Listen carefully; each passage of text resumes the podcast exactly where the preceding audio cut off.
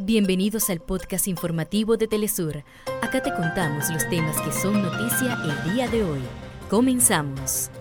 Fuerzas israelíes bombardearon el paso fronterizo de Rafah, único acceso a la franja de Gaza. Asimismo, autoridades palestinas denunciaron el uso por parte de Israel de proyectiles de fósforo blanco.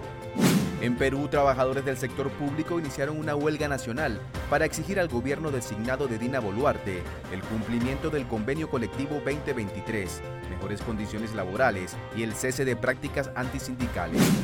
En Guatemala continúan los bloqueos de ruta como parte del paro nacional, que por nueve días consecutivos ha exigido el respeto a la democracia y la renuncia de la fiscal general Consuelo Porras. Comité Olímpico Chileno informó algunos cambios en la nómina de deportistas para los venideros Juegos Panamericanos Santiago 2023. Hasta acá nuestros titulares. Para más información recuerda que puedes ingresar a www.telesurtv.net.